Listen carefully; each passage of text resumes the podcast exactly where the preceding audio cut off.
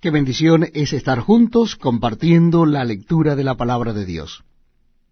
Lo estamos haciendo en el Antiguo Testamento. Y yo les invito a que me acompañen a Deuteronomio capítulo 25. Deuteronomio capítulo 25. Dice así la palabra de Dios. Si hubiere pleito entre algunos y acudieren al tribunal para que los jueces los juzguen, estos absolverán al justo y condenarán al culpable.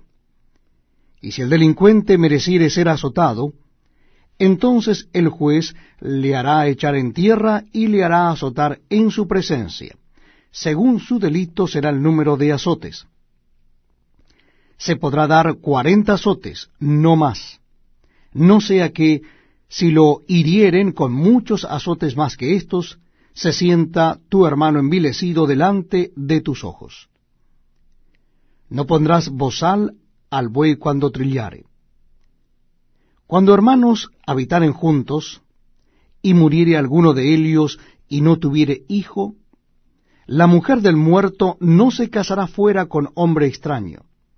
Su cuñado se llegará a ella, y la tomará por su mujer, y hará con ella parentesco y el primogénito que ella diere a luz sucederá en el nombre de su hermano muerto, para que el nombre de éste no sea borrado de Israel. Y si el hombre no quisiere tomar a su cuñada, irá entonces su cuñada a la puerta a los ancianos y dirá, Mi cuñado no quiere suscitar nombre en Israel a su hermano, no quiere emparentar conmigo.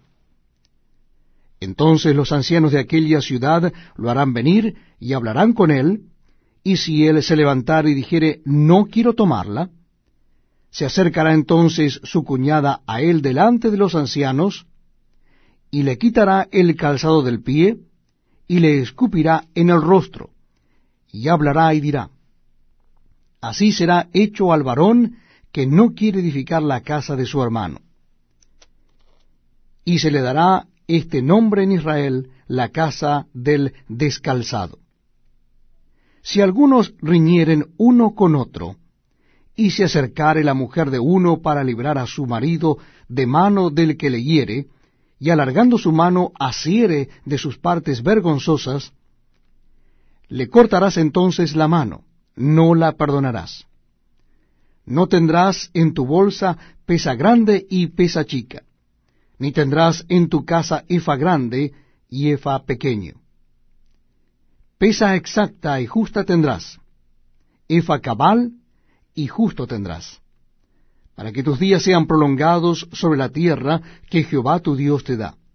Porque abominación es a Jehová tu Dios cualquiera que hace esto y cualquiera que hace injusticia.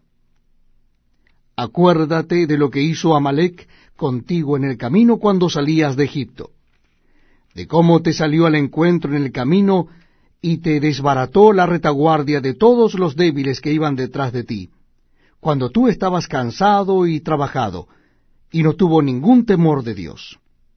Por tanto, cuando Jehová tu Dios te dé descanso de todos tus enemigos alrededor, en la tierra que Jehová tu